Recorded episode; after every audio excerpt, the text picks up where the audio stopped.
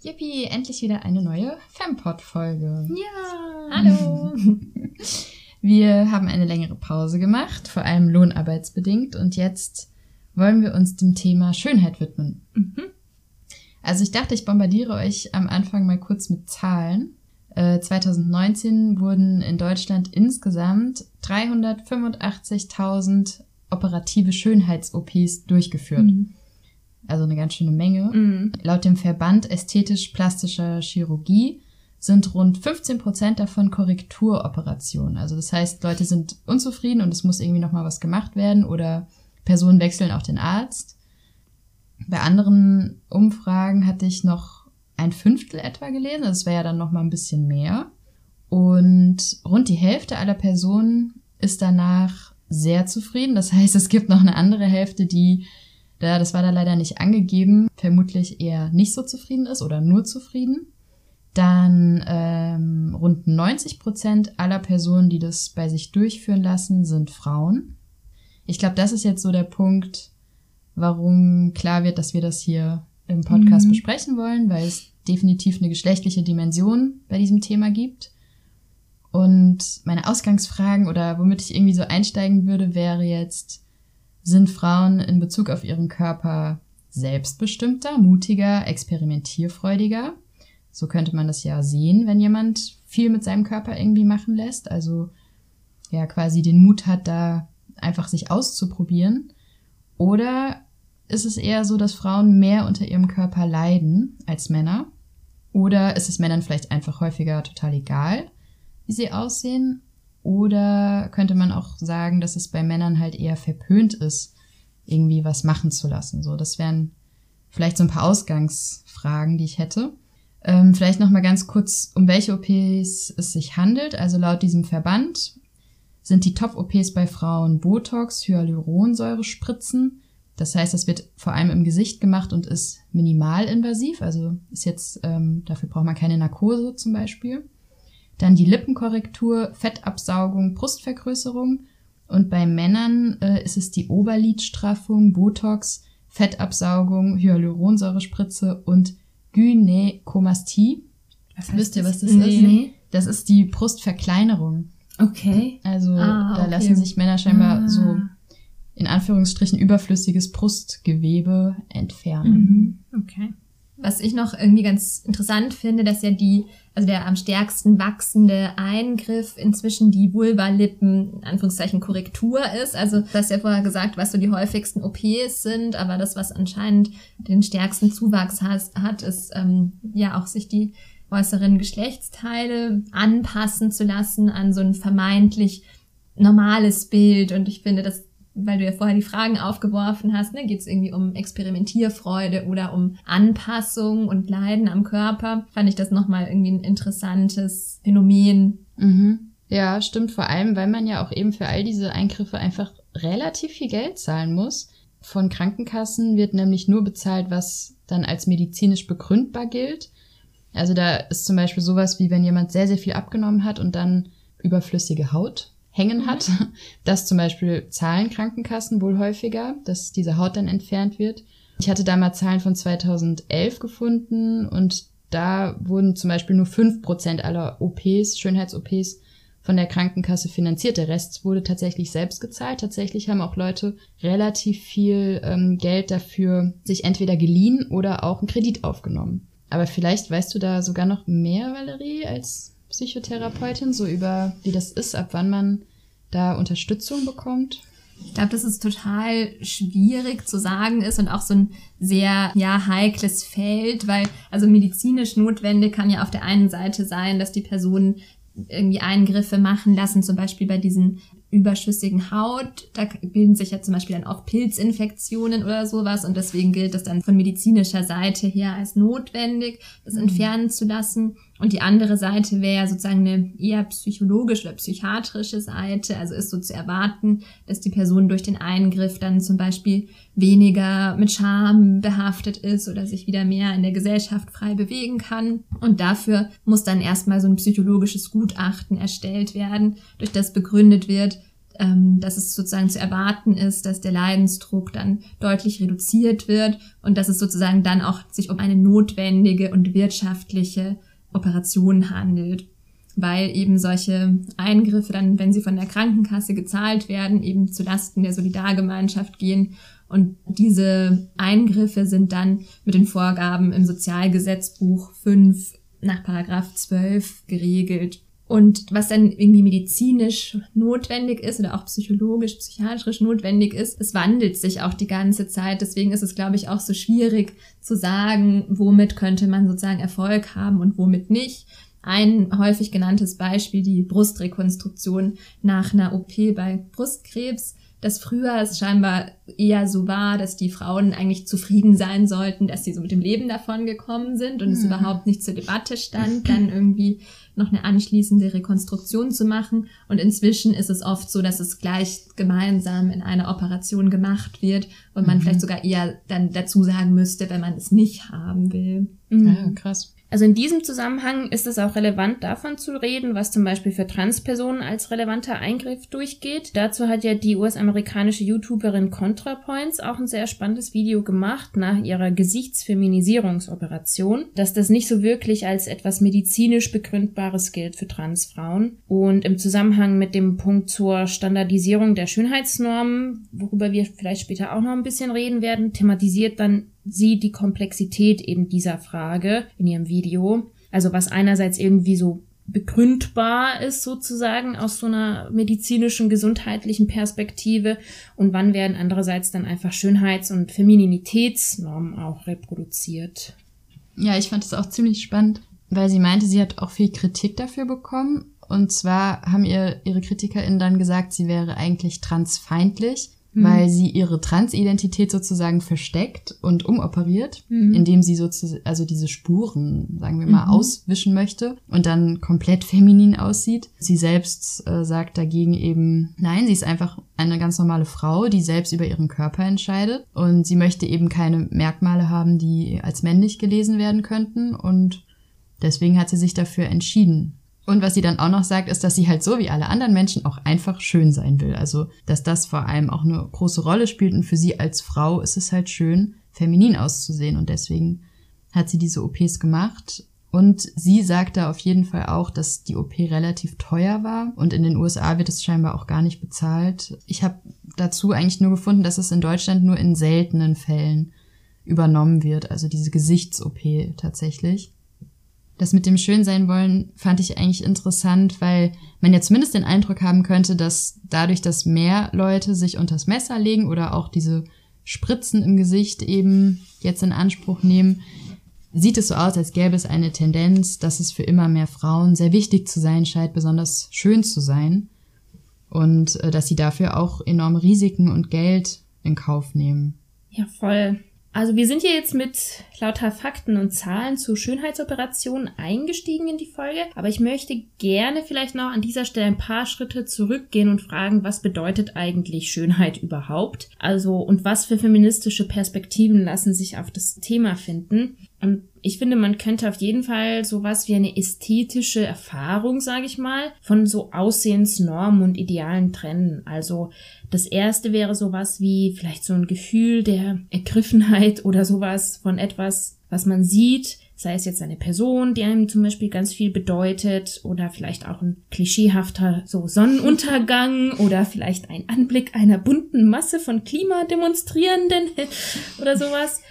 Und das andere wäre halt ja eher sowas, was vielleicht irgendwie attraktiv, sexy, gut aussehend, hübsch oder begehrenswert oder sowas für einen erstmal ist und darüber hinaus dann natürlich auch als solches in unserer Kultur und Gesellschaft gilt. Und ich glaube, da herrscht auf jeden Fall natürlich im feministischen Kanon, sage ich mal, eine Konsens darüber, dass äh, diese letztere Art der Schönheit, also Schönheit im Sinne von attraktiv und so weiter und so fort, auch häufig mit dem normativen Ideal einer Frau zusammengesetzt wird. Also dass quasi sowas wie eine gute Frau in Anführungsstrichen auch immer eine schöne Frau ist und dass diese Schönheitsnorm auch die Subjektivität der Frau eigentlich schon einschränkt und eher objektivierend ist. Also quasi, dass man eigentlich nur so ein schönes Ding sein soll Mhm. Da gibt's ja auch so, vor allem aus den 90ern, so feministische Thesen, zum Beispiel auch das Buch von Naomi Wolf, ähm, Der Mythos Schönheit, wo es eben darum geht, dass die frühere formale Benachteiligung von Frauen, also zum Beispiel durch Gesetze, die Frauen eingeschränkt haben, dass sie zum Beispiel nicht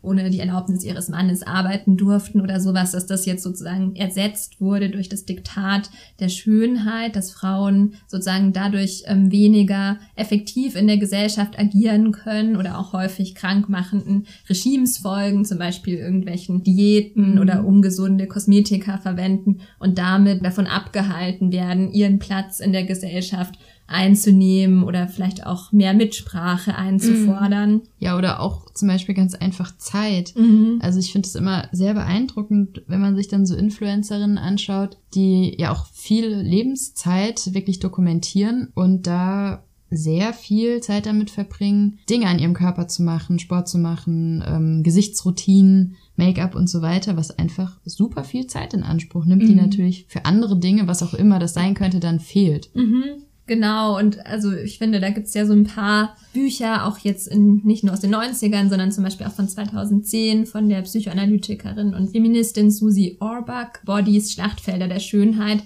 wo es ja auch nochmal darum geht, wie das, was der Körper bedeutet, auch psychoanalytisch oder soziologisch geprägt ist. Also dass der Umgang mit dem Körper oder wie die Person ihren eigenen Körper erlebt, gar nicht nur so eine natürliche Erfahrung ist, sondern dass es vielleicht ähnlich wie bei Doing Gender auch so ein Doing Body gibt. Das ist Performatives quasi. Genau. Und dass sozusagen durch diese ähm, prägenden Erfahrungen aus Sozialisierung in der Familie und in der Gesellschaft und dann auch später durch den ständigen Vergleich mit unerreichbaren Idealbildern der eigene Körper dann wie zu einer Art Baustelle wird, die ständig im Umbau ist, die ständig bearbeitet werden muss und für die man natürlich auch Material kaufen muss. Vielleicht noch ein kleiner mhm. Nerd-Fact am Rande.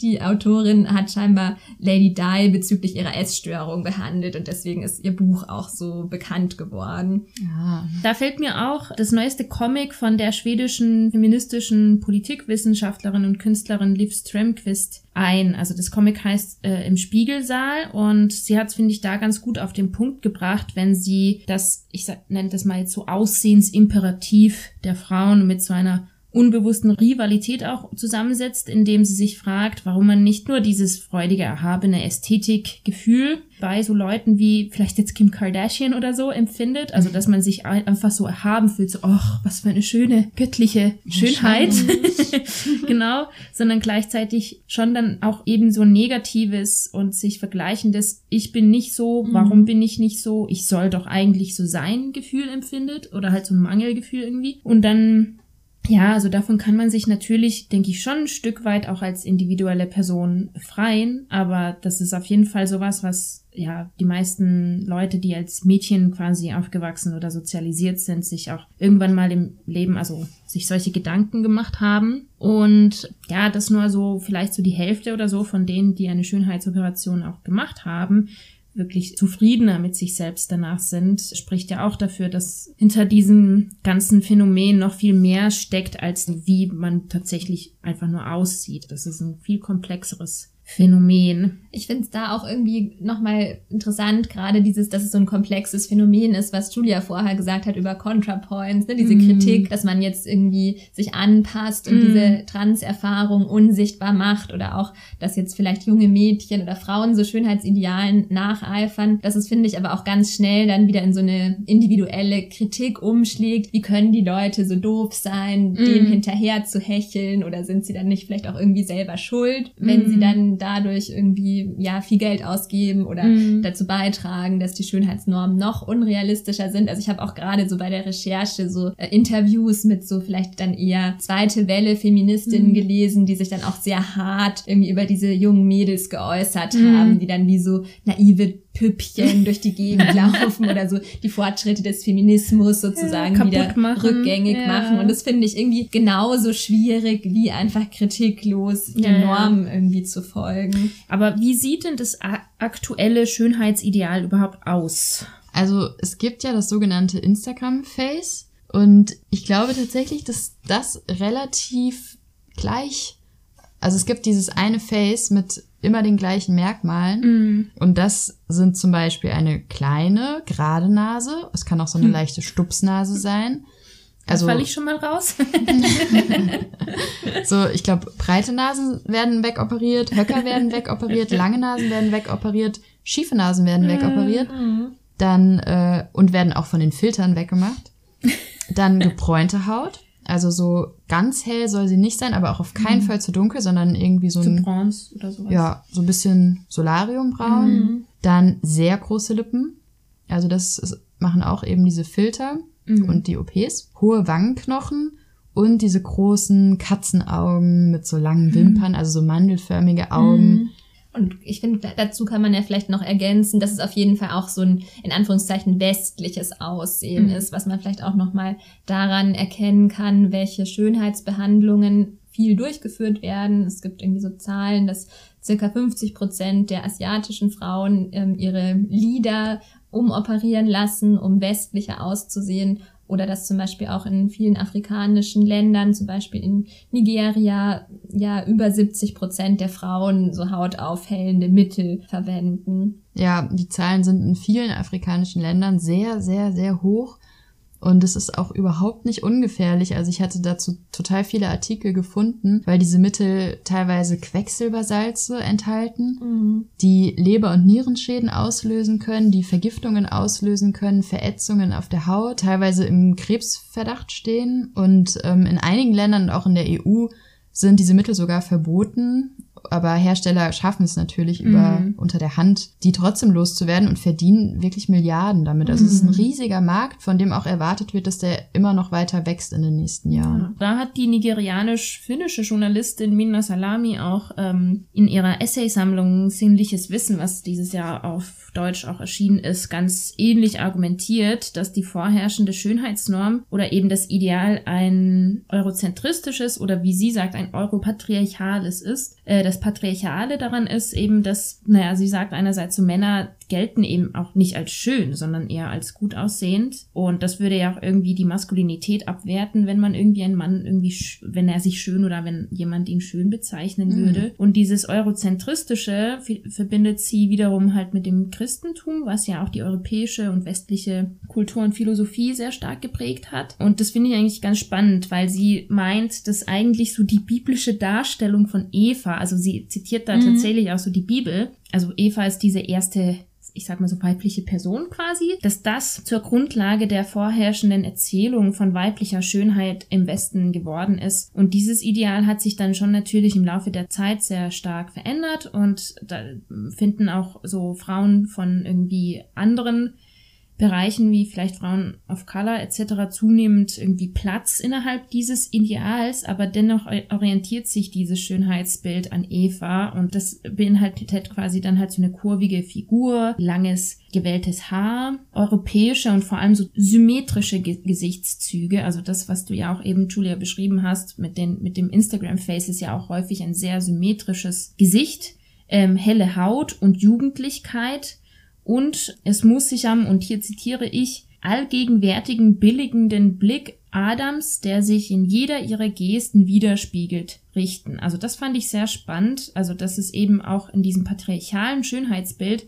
also dass das von so einem Male Gaze, also so einem männlichen Blick durchdrungen ist, was man ja auch an diesen Instagram-Bildern von den meisten InfluencerInnen ja auch ganz gut beobachten kann. Und ich meine, nur so macht man ja auch irgendwie Kohle damit. so Ja. plump gesagt. Also ich würde sagen, das ist auf jeden Fall so eine total plausible Perspektive auf das Thema. Aber ich würde, glaube ich, immer versuchen, auch dagegen zu halten, naja, aber es sind trotzdem Frauen, die sich ja irgendwie dazu entscheiden, Ja, ja, das zu machen. Genau, Und ja. die vermutlich auch gar nicht von, jetzt sagen wir mal, Männern in ihrer Umgebung gesagt bekommen, du musst das machen Mhm. oder du, das wäre schöner, wenn du das hast, sondern ja, ich weiß gar nicht so genau, was wirklich die Motivation quasi dahinter Mhm. ist, aber ich glaube trotzdem, dass immer diese Perspektive, das macht eine selbstständige Frau Ja, aus schon. eigenem, aus eigener Überzeugung Mhm. und für sich vielleicht trotzdem auch daneben noch stehen sollte, neben Ja, dieser auf jeden anderen Fall. Perspektive. Genau, also die Menschen haben ja schon eine Agency. Genau. Aber vielleicht könnte man ja auch trotzdem dann sagen, schön ist dann das, was sich gut verkaufen lässt. Also ne, Schönheit Mhm. irgendwie so als eine Ware oder deswegen funktioniert es ja vielleicht auch in den sozialen Medien so gut, dass man dann eben viele Klicks und Likes mm, bekommt, wenn man stimmt. zum Beispiel dieses Instagram-Face zeigt.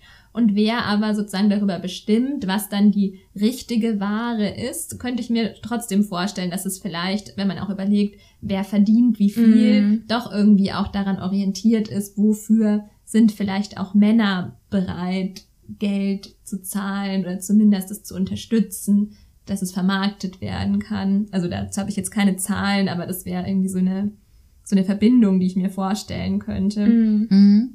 Also man muss auf jeden Fall über den Zusammenhang von Social Media und Schönheitsnormen sprechen. Mhm. Also es gibt auch den Begriff Selfie oder Snapchat Dysmorphia, was quasi bedeutet, dass Personen sich mit ihrem ungefiltertem Selbst, vor allem dem Gesicht, eben sehr unwohl fühlen. Und das war auch ein Zitat aus einem Artikel, ist quasi nicht ertragen, sich im Spiegel zu mm. sehen, mm. sondern sich so sehr an diese ganzen Bilder gewöhnen, die sehr ähnliche Filter haben, dass sie das eben gar nicht mehr, ja, dass sie sich im Spiegel gar nicht mehr anschauen wollen, wenn sie nicht gemacht sind, sozusagen mit Make-up oder, oder Filtern. Und ähm, Umfragen aus England hatten auch ergeben, dass sich zwei Drittel aller User von den Schönheitsidealen bei Instagram unter Druck gesetzt fühlen, was ja einfach unglaublich mhm. viele sind. Und ich hatte noch eine andere Befragung ähm, von weiblichen Teenagern in Deutschland gefunden. Und da haben alle Befragten, die Influencerinnen folgen, angegeben, dass ihnen schlank sein zum Beispiel wichtig oder sehr wichtig ist. Und unter den Befragten, die keinen Influencerinnen folgen, gab es immerhin eine kleine Gruppe, die gesagt hat, dass es ihnen so völlig egal ist oder dass es nicht sehr wichtig mhm. ist, was dann auch nochmal diesen Unterschied gezeigt hat, mhm. was für ein Einfluss da eben auf, ja, auf uns herrscht. Genau, ich glaube auf jeden Fall, dass äh, Social Media diesen Einfluss, der davor auf jeden Fall schon geherrscht hat, sehr verstärkt hat. Um den Zusammenhang von Social Media beziehungsweise Selfies und InfluencerInnen und Schönheitsnormen geht's auch eben in diesem Comic von Liv Strömquist. Und eine Sache, die sie da auch feststellt, ist, dass durch Fotos und fotobasierten sozialen Medien wie Instagram eben Schönheitsideale auf jeden Fall auch sehr stark standardisiert und kommodifiziert werden, wie auch schon Julia eben mit dem Instagram Face ja beschrieben hat, so quasi zu einer Ware werden. Und da schreibt Stremquist, eine typische Eigenschaft digitaler Bilder in sozialen Medien ist, dass Gesichter und Körper mit Hilfe verschiedener Filter und Apps völlig geglättet werden können. Gesichter haben keine Poren und Runzeln, Körper keine Einbuchtungen, Furchen, Röllchen, Falten, sondern sind von einer ebenmäßigen glatten Oberfläche. Die Haut von zum Beispiel Kim Kardashians Gesicht ist glatt wie die Glasur auf einer Torte oder die Oberfläche einer Kopfschmerztablette. Sie ist friktionsfrei, als wäre sie mit einem Film überzogen, damit man sie leichter schlucken kann. Also diese glatte standardisierte Schönheitsnorm ist zu eben etwas leicht konsumierbarem geworden, wie eine Kuchenglasur oder eine Pille und äh, das ist, glaube ich, auch eben dieses Versprechen, was dann digitale Medien einem machen. Also irgendwie, dass es leicht wäre. So nur in diesen drei Schritten oder mit dieser Creme oder so kriegst du auch diese tolle Haut, die keine Poren hat und diesen tollen Körper und schließlich dieses tolle Leben, was auch irgendwie geliked wird. Und das lässt ja dann, dann einem schon in so einem ständigen Mangelgefühl zurück. Also das merke ich zum Beispiel schon auch selber, dass wenn ich zu lange rumscrolle, dass ich dann auch so ein Gefühl bekomme, so, hm, ich brauche irgendwas. Aber das finde ich eigentlich sogar gar nicht so intuitiv, weil man könnte ja auch sagen, okay, in den 90ern waren quasi alle medialen Bilder, die wir sehen konnten, über irgendwelche Institutionen gefiltert. Ne? Mhm. Also da mhm. saßen dann, weiß ich nicht, Filmemacher, die haben ja. bestimmte Personen ausgesucht, äh, Magazine mhm. haben Models ausgesucht und so weiter. Und Instagram hätte uns ja in der Hinsicht oder generell Social Media befreien können, mhm. dass jetzt alle Leute, egal wie sie aussehen, sich so zeigen können, wie sie sind, so dass wir eben viel, viel diversere und interessantere Bilder produzieren, die uns mhm. beeinflussen.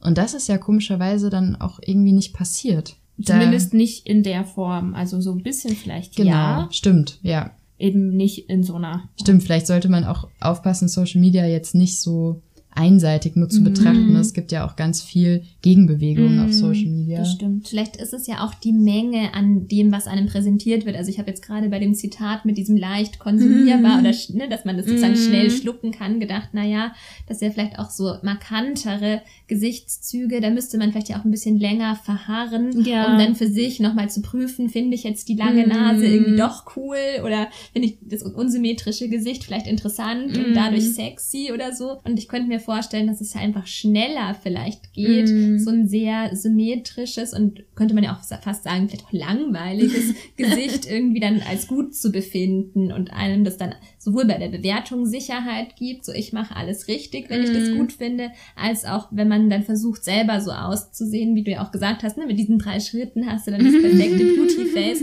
Das gibt ja vielleicht auch den Leuten, die sich dann da so zur Schau stellen, die Sicherheit, damit bin ich unangreifbar. Mm. Stimmt. Ich hatte da auf jeden Fall auch in der Recherche so Interviews von SchönheitschirurgInnen gelesen, die auch meinten, dass ihre Kundinnen jetzt mittlerweile dann nicht mehr mit dem Foto vom Star kommen, vom Filmstar oder Musikstar, sondern eben mit ihrem eigenen Foto, was gefiltert wurde durch verschiedene Apps und sagen, so will ich jetzt eben aussehen. Was ja dann schon auch bedeutet, dass viele am Ende sich ähneln, zumindest in gewissen Mhm. Merkmalen Mhm. Und äh, nicht gucken, ich weiß nicht, dass sie ein total individuelles oder ja, vielleicht auch so völlig abgefahrenes Alien-Gesicht machen.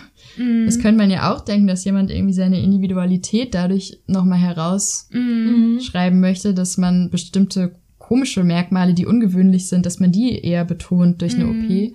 Sondern der Effekt ist eher, dass es ja so ein bisschen dieses sich ähneln, dass das eher angestrebt wird. Und ich glaube, dass das ist für mich auch ein wichtiger Unterschied in der Bewertung davon. Oder? Also, wie seht ihr das? Wäre es irgendwie anders, wenn Leute sich, ich weiß nicht, eckige Brüste machen würden, kleinere, größere, ähm, Ihre Röllchen Spitze. vergrößern. Was wo auch immer sie sind.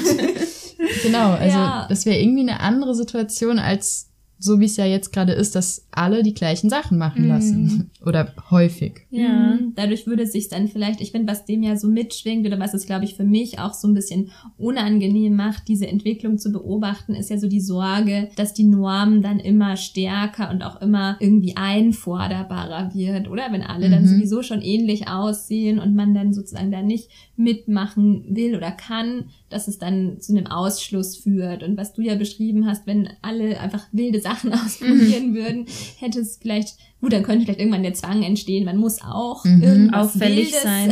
machen, Mhm. aber es hätte vielleicht mehr Spielraum. Aber man muss auf jeden Fall auch nochmal auf die Risiken eingehen, weil ich finde, das wird nicht so viel diskutiert. Also ich hatte da recherchiert beim Brazilian Butt Lift, bei dem wird eigenes Körperfett dann in das Gesäß gespritzt. Da stirbt eine von 3000 Krass. Patientinnen. Das ist echt richtig Mhm. viel. Und das ist eine unglaubliche Quote. Die Todesursache ist dabei meistens eine Fettembolie, also da gelangen Fettzellen in die Blutbahn von den Muskelzellen und, also ich bin ja keine Medizinerin, aber das kann wohl zum Tod führen. Mhm. Und dieser Eingriff zählt dann auch tatsächlich zu den gefährlichsten Schönheits-OPs weltweit. Mhm. Man muss insgesamt auch sagen, dass jede Narkose ein Risiko darstellt. Also man kann an der falschen Dosierung des Narkosemittels sterben, man kann verbluten, man kann eine Lungenembolie kriegen, Herzinfarkt, Kreislaufversagen. Da gab es auch immer wieder so Skandalfälle, wo das bei Schönheits-OPs passiert ist. Also da, wenn man das einmal googelt, da kommen gar nicht so wenige Fälle, auch von richtig bekannten Leuten, die daran gestorben Krass. sind. Und vor allem eben auch, wenn man eine Vorerkrankung hat oder ein geschwächtes Immunsystem, ist das sehr hohes Risiko, so eine Narkose zu machen. Zum Thema Brustimplantate, da ist es ja, glaube ich, ein bisschen verbreiteter. Da gab es, glaube ich, diesen Skandal mit der französischen Firma, die da so minderwertige Implantate hergestellt hat und die man sich dann, die sich dann auch sehr viele Frauen haben rausnehmen lassen in den letzten Jahren. Aber auch für andere Implantate gilt, die können immer verrutschen, die können reißen, die können auslaufen, Mhm. ähm, müssen sowieso nach einigen Jahren getauscht werden. Also der Durchschnitt ist so zehn Jahre momentan. Mhm. Also die Zahlen zeigen eigentlich die Tendenz, dass einige Implantate im Zusammenhang stehen mit Krebs oder auch Autoimmunerkrankungen. Das ist einfach noch gar nicht so gut erforscht. Und ähm, bei den minimalinvasiven Eingriffen wie Botox oder Hyaluronspritzen können so Sachen passieren, wie dass durch den Einstich Nerven oder Gefäße getroffen werden und dann absterben. Das kann zu Taubheit und Lähmungen im Gesicht führen, aber kann auch zum Erblinden zum Beispiel führen. Und es gibt Personen, bei denen sogar eine Nekrose entsteht. Da kann man sich auch Bilder im Internet angucken, dass zum Beispiel die ganze Nase schwarz wird und abstirbt oder Mhm. auch einzelne Stellen im Gesicht schwarz werden und absterben. Krass. Das finde ich auch gerade bei diesen minimalinvasiven Eingriffen ganz schön erschreckend, weil die ja, glaube ich, schon oft auch damit beworben werden, dass sozusagen die, in, ne, dadurch, dass sie ja nicht so invasiv sind, auch das Risiko Mhm. Ist nur was Kleines. genau sich so Mhm. viel geringer anfühlt und fast schon so casual. Ich gehe anstatt zum Mhm. Friseur, Mhm. gehe ich mir jetzt irgendwie heute die Lippen aufspritzen. Also ich finde, so wird es Mhm. irgendwie manchmal dargestellt. Genau, das finde ich auf jeden Fall irgendwie auch jetzt nochmal erschreckend, wenn man das so geballt sich vor Augen führt. Und ich finde aber, das ist ja auch, jetzt haben wir ja viel über so Schönheitsnormen und den Druck, schön zu sein gesprochen, aber ich finde, was da ja auch so ein bisschen dazugehört, ist die Gegenbewegung, was ja eigentlich auch glaube ich, ursprünglich so eine feministische Idee war, so Body Positivity groß zu machen und so eine Richtung einzuschlagen, dass eigentlich alle Körper schön sind oder dass Schönheit irgendwie sehr individuell sein kann. Und das wurde ja auch wieder dann sehr kapitalistisch mhm. aufgegriffen. Ich glaube, jeder kennt diese DAF-Werbung, wo dann plötzlich ganz unterschiedliche Körper gezeigt wurden und auch immer mit diesem Zusatz, du bist auch schön, mhm. wenn du ne, unsere Produkte kaufst, dann musst du noch nicht mal perfekt sein und du kannst dann nur durch die neue Body Milk schon mhm. irgendwie sexy und äh, erstrebenswert und in Ordnung sein. Dann hast du auch keine Poren mehr. also ich finde eigentlich gerade diese Inflation des Schönheitsbegriffs total problematisch, weil irgendwie warum sollte die Frage sein, wer oder was schön ist und dann integrieren wir einfach immer neue Sachen, die unter schön fallen, mhm. statt zu fragen, warum sollen wir denn überhaupt schön sein? Mhm. Also warum müssen wir entweder uns selbst komplett schön finden oder warum müssen wir eigentlich jedes Körperteil an uns mhm. schön finden? Warum gibt es nicht andere Dinge, die wir an uns so sehr wertschätzen, dass es egal ist, ob es ob unser Körper jetzt mhm. super schön ist. Und ich würde auch sagen, dass es nicht unbedingt feministisch ist, alles fast schon zwanghaft dann als schön zu betiteln, sondern vielleicht auch einfach zu sagen, es ist völlig egal. Das wäre ja dann so Body Neutral. Neutralität. Ja, genau. Neutrality. Genau, Neutrality, oder? Keine Ahnung. Ja, wobei das könnte natürlich auch wieder eine Norm sein. Äh. Und es ist ja auch was Schönes an sich selbst, irgendwie Dinge zu probieren und seinen Körper in verschiedenen Formen mm. und mhm. Aussehen zu erfahren. Also das würde ich dem auch gar nicht absprechen mm. oder würde ich generell gar nicht absprechen wollen. Aber ähm, einfach so ein bisschen weniger die Schönheit wichtig zu finden, vielleicht so in dem Sinne. Und ich glaube, ich habe in der Hinsicht auch so ein bisschen ein Problem mit Komplimenten, wo dann so Schönheitsnormen immer positiv reproduziert werden also es ist natürlich unter ganz engen Freunden was anderes, aber das ist ja auch das, was dann mit den Likes über Social Media auch passiert, mhm. dass man immer wieder das verfestigt und reproduziert, was eh schon die Norm ist. Ja, voll. Aber diese Debatte darum, was sozusagen aus so einer feministischen Sicht vielleicht an dem Schönheitsbegriff, also ob wir damit sozusagen was anfangen können oder nicht, äh, ist, finde ich, wirklich eine ziemlich interessante, weil es gibt da schon irgendwie diese Argumente, die in eine ähnliche Richtung gehen, die sagen, dass wir mit dem Begriff Schönheit eigentlich nicht so viel anfangen können. Da fällt mir zum Beispiel Laurie Penny ein. Aber dann ähm, ist mir aufgefallen, dass so einige so schwarze FeministInnen wie eben zum Beispiel Mina Salami oder Patricia Hill Collins auch eigentlich dafür sind, den Begriff so neu aufzuladen. Also dass es eher wiederum in diese Richtung der ästhetischen und vielleicht auch empowernden Erfahrung geht, also über sich selbst, über andere und über die Welt. Klingt natürlich auch so ein bisschen sehr idealistisch vielleicht, aber das bei diesen Ansätzen auch der ausschlaggebende Punkt, dass es nicht eben zu so einem Konsumgut werden darf. Also interessanterweise fällt mir hier in dem Zusammenhang auch ein, dass Begriffe wie Self-Care ja ursprünglich von schwarzen Feministinnen geprägt worden ist und das ist ja jetzt auch heutzutage eher so ein hedonistischer Konsumbegriff geworden für irgendwelche Badeschaumkristalle oder sowas. und naja, also ich glaube, das ist natürlich jetzt wieder ein Thema für eine andere Folge, aber ich finde es eigentlich schon auch spannend, sich zu überlegen, wie so ein anderer Schönheitsbegriff aussehen könnte, der ja eben nicht sowas wäre wie wie sexy oder attraktiv oder so ein Male Gaze beinhalten würde. Aber ja, also hier haben wir bisher ja eher über so eine kapitalistisch-patriarchale Schönheit gesprochen und das kann tatsächlich natürlich in die Mülltonne. ich glaube aber, dass es immer wieder passieren wird. Ich finde, das merkt man ja auch an dieser Body Positivity mm. Bewegung, dass eben so kapitalistische Strukturen auch einfach voll gut da drin sind, mm, sich leider. dann solche Dinge auch wieder einzuverleiben und dass auch dann zum Beispiel sowas wie Self-Care mm. oder auch also Körperneutralität bestimmt auch wieder sehr schnell einfach dann so übernommen wird, dass es dann gar nicht so, eine, ne, so ein klares Dagegen gibt, die Leute, die das dann irgendwie, weiß ich nicht, radikal anders sehen und mhm. dann gibt's die Normen, sondern dass es ja schon häufig dann auch passiert in der Vergangenheit, dass es dann so vereinnahmt wird und dass es dann vielleicht auch nicht mehr lange dauern würde, bis es wieder neue Artikel gibt, mhm. die man mhm. dazu erwerben kann, mhm. sich besonders gut zu empowern mhm. oder irgendwie andere Dinge am eigenen Körper wertzuschätzen. Und ich glaube, dabei darf man einfach nicht vergessen, dass die die Schönheitsindustrie einfach ein riesiges Geschäft mm, ist. Das stimmt. Ich habe in so einem, äh, in einem Frauenarzt Atlas von der Bundeszentrale für politische Bildung so Zahlen gefunden, die sind von 2016, deswegen kann man bestimmt noch mal einige Dollar draufschlagen, aber dass die fünf größten Kosmetikkonzerne der Welt zusammen circa 84 Milliarden Dollar Umsatz Boah. im Jahr machen. Da ist Deutschland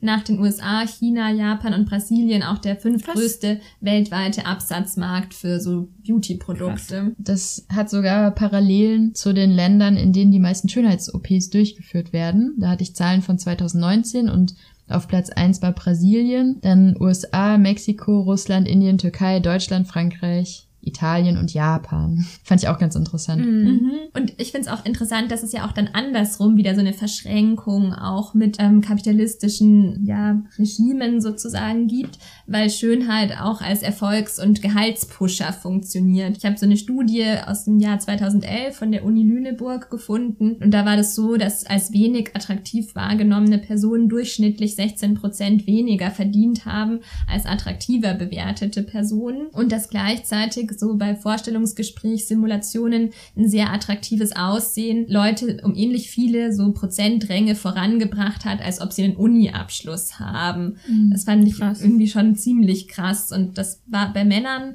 interessanterweise auch noch stärker ausgeprägt. Also attraktiven Männern wurde so am meisten zugetraut. Krass. Was mich wirklich mir auch so ein bisschen zum Lachen gebracht hat, war, dass ich diese Stu Studie das erste Mal gefunden habe, als ich auf so einer Seite von einer privaten Schönheitsklinik war bei der Recherche und die das halt so in ihre, als Pressemitteilung rausgegeben haben, so nach dem Motto, ja, wenn sie bei uns den Eingriff durchführen lassen, dann läuft das nächste Vorstellungsgespräch vielleicht besser oder Krass. werden sie dann mehr verdienen. Ja, boah. Aber ähnliche Studien habe ich auch gelesen, die dann aber auch aufgezeigt haben, dass Frauen wiederum davon betroffen sind, was für eine Figur sie wirklich haben. Also dass schlanke Frauen irgendwie im Schnitt besser verdienen oder dass sie höhere Stellungen bekommen und so. Also das ist schon wirklich auch eine, ein wichtiger Aspekt, dass das wirklich so materielle Konsequenzen mhm. für Menschen haben kann, wie sie aussehen.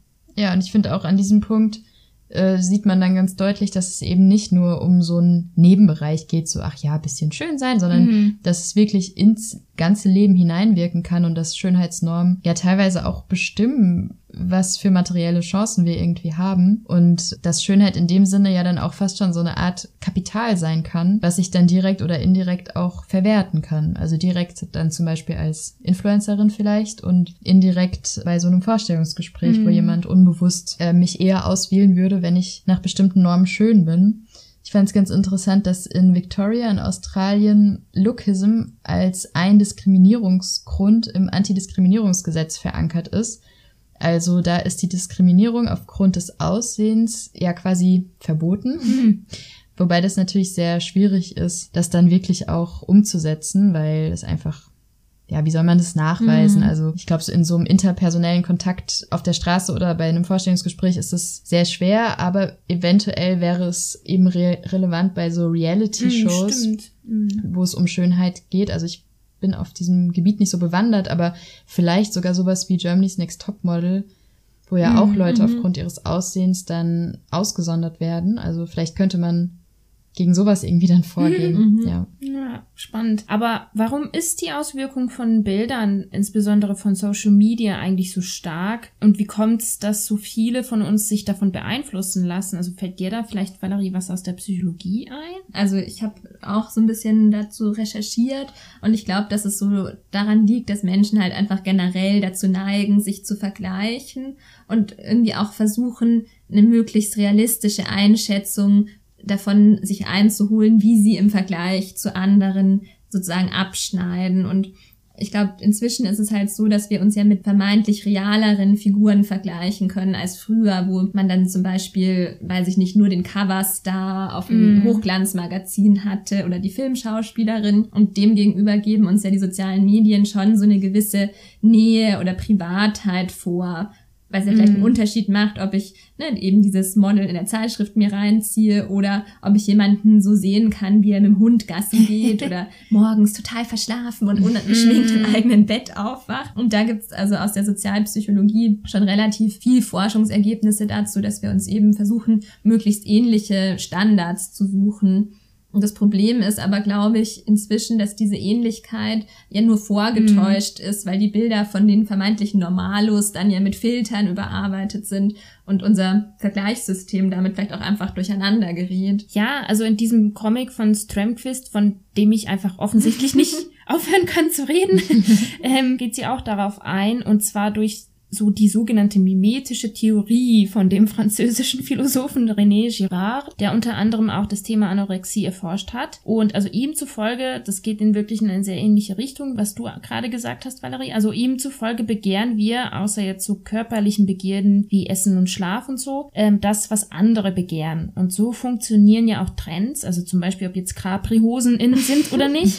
Mm, und das liegt halt daran, dass Menschen ihm zufolge eigentlich nicht so wirklich wissen, wissen, was sie begehren oder was sie wollen und deshalb ein Vorbild, was bei Girard halt Vermittler heißt, äh, brauchen. Und dieser Begehrensvermittler kann eben eine reelle Person sein, die man wirklich kennt oder eben ein Promi merkt man ja, finde ich, auch bei sich selbst. Mm. Ich musste gerade dran denken, dass ich früher, als diese Chucks von Converse so in waren, die total hässlich fand, bis meine beste Freundin sich dann welche gekauft hat und ich sie bei ihr einfach häufiger gesehen habe und dann so ein Jahr später dachte, es gibt keine anderen Schuhe auf dieser Welt, die man tragen kann. Oh, krass. Genau.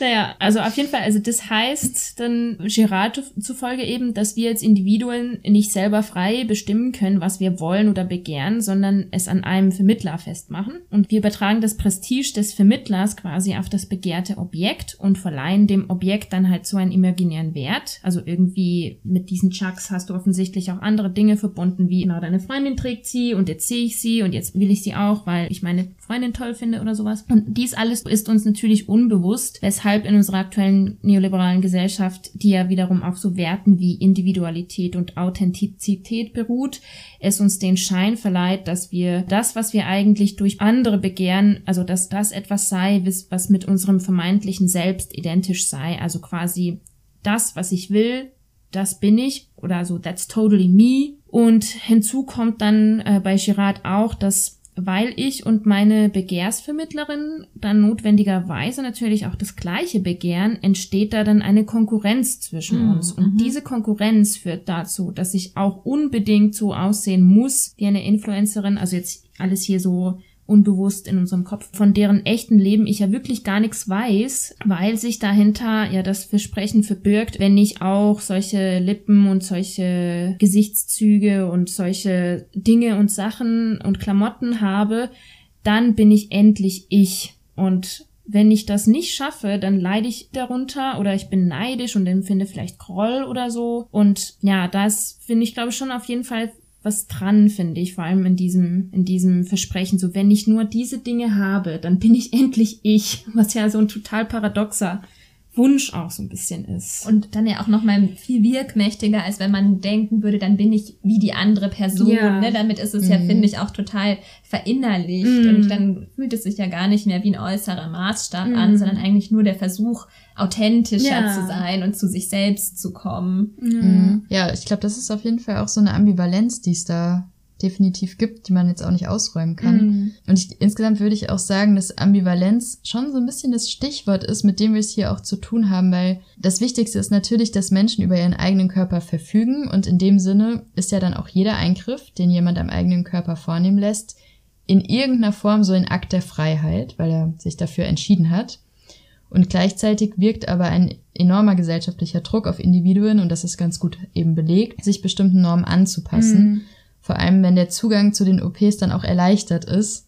Und wenn wir dann auch wissen, viele andere machen das und ja, was gibt's dann eigentlich für einen Grund, dass ich das nicht mache? Mhm. Und ich fand da so eine Begriffsunterscheidung von ContraPoints auch ganz gut, weil sie unterscheidet Style von Schönheit. Ich hatte das am Ende so verstanden, dass sie so ein bisschen so ein Plädoyer für Style machen will. Mhm. Und ähm, sie unterscheidet Schönheit äh, in dem Sinne von Style, dass Schönheit eben extrem kulturellen Normen unterliegt, dem wir uns angleichen müssen. Und Style ist eher so ein bisschen was Flüchtiges, was Individuelleres, was zum Beispiel szeneabhängig sein kann, was sich schneller verändert. Und ähm, im Bereich vom Style ist es ja dann doch auch nochmal wichtig, dass man vielleicht so ein bisschen seinen eigenen Style hat oder zumindest sich so ein kleines bisschen abgrenzt, nochmal auch in seiner Szene und dass es dann auch eher geschätzt werden kann und von den Individuen angestrebt wird. Und äh, Schönheit bezeichnet ja meistens dann doch eher ja so sehr feste Strukturen wie Gesichtsform oder Körperproportion. Mm. Und unter Style würde all das fallen, was man auch ähm, ganz schnell verändern kann, wie Frisuren, Make-up, Klamotten oder Schmuck. Also alles, womit man sich so behängen kann. Und ich glaube, dass das insgesamt äh, ja auch was total Schönes ist, mit seinem Erscheinungsbild zu experimentieren und auszuprobieren und da immer wieder sich auch neu zu entdecken. Und in diesen ganzen Style-Bereichen kann man sich ja viel freier ausprobieren, weil es eben leichter ist, weil es günstiger ist und weil man es auch wieder rückgängig machen kann und sich nicht unters Messer legt und dann eine Veränderung gemacht hat, die man so schnell gar nicht mehr wieder verändern kann oder zumindest wird es dann nochmal richtig teuer, wenn man irgendwas wieder rückgängig machen will. Ja, was sie am Ende auch noch sagt, ist, dass wir auch durch den Style quasi anfangen können, Schönheitsnormen auch zu verändern, weil mhm. das Coole an den Normen ist ja, dass sie auch vergänglich sind. Also das, wir wissen ja jetzt gar nicht, was dann in 15 Jahren zum Beispiel für Nasen. ja, wie das Instagram Face oder was auch immer, mhm. welche Apps dann gibt, ja. wie das dann aussieht und alle Personen, die sich den Höcker weggemacht haben, ja, weiß ich nicht, müssen sich den dann vielleicht wieder draufspritzen lassen.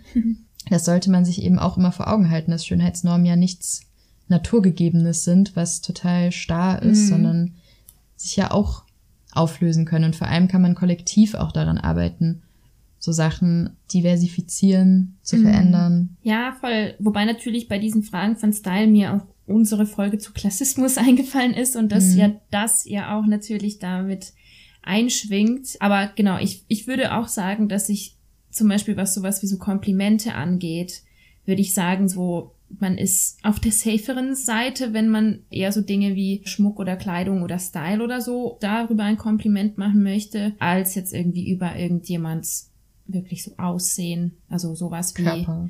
genau, die Form der Ohren oder sowas. Also irgendwie, das ist. Ja, zumindest wenn man Personen nicht sehr gut kennt. Eben. Ich fand es auf jeden Fall äh, interessant. Ich hatte noch so ein Interview mit ähm, Paula Irene Villa gehört, wo sie schon nochmal stark gemacht hat, dass sie das gar nicht so dramatisch sieht alles, weil in der Vergangenheit und schon immer und in allen Kulturen eigentlich Personen sich an Schönheitsnormen anpassen und ähm, dass sie das eigentlich eher als so was sehr Freiheitliches empfindet, dass Leute das heute so extrem selbst entscheiden können eigentlich so wo man vorher quasi von außen noch gezwungen wurde, also Töchter wurden gezwungen, die Korsetts zu tragen und sowas, dass sie jetzt sich wirklich selbst dafür entscheiden. Also da hatte sie nochmal so diese Perspektive mhm. stark gemacht, wo ich dann immer wieder so, keine Ahnung, so ein bisschen Sorgen hatte. Ja, ja aber es fand ich irgendwie interessant. Mhm. Weil sie sich auch sehr gut auskennt und äh, obviously Expertin ist. Ja, und dass man vielleicht auch generell wegkommen sollte, auch den Umgang mit Schönheit so normativ zu behandeln. Also einerseits, dass jede Person irgendwie das Recht haben sollte, so auszusehen, wie sie aussieht und irgendwie dieser Druck, sich verändern zu müssen, mhm. schwierig ist. Aber ich finde, genauso schwierig ist es auch zu kritisieren, dass es dann zum Beispiel unfeministisch oder mhm. irgendwie nicht transaktivistisch genug ist, wenn man sich dann Normen anpasst, ja, weil ich finde, dass es irgendwie auch akzeptiert werden sollte, dass Personen leicht durch, durchs Leben gehen möchten. Ich glaube so, das Stichwort Ambivalenz ist an dieser Stelle wirklich ganz gut. Und ich finde, diese Ambivalenz hat unsere Folge auch sehr schön durch gezogen. Vielleicht ist das auch ein ganz gutes Schlusswort. Ja. Irgendwie. Alles ist ambivalent. so einfach ist es.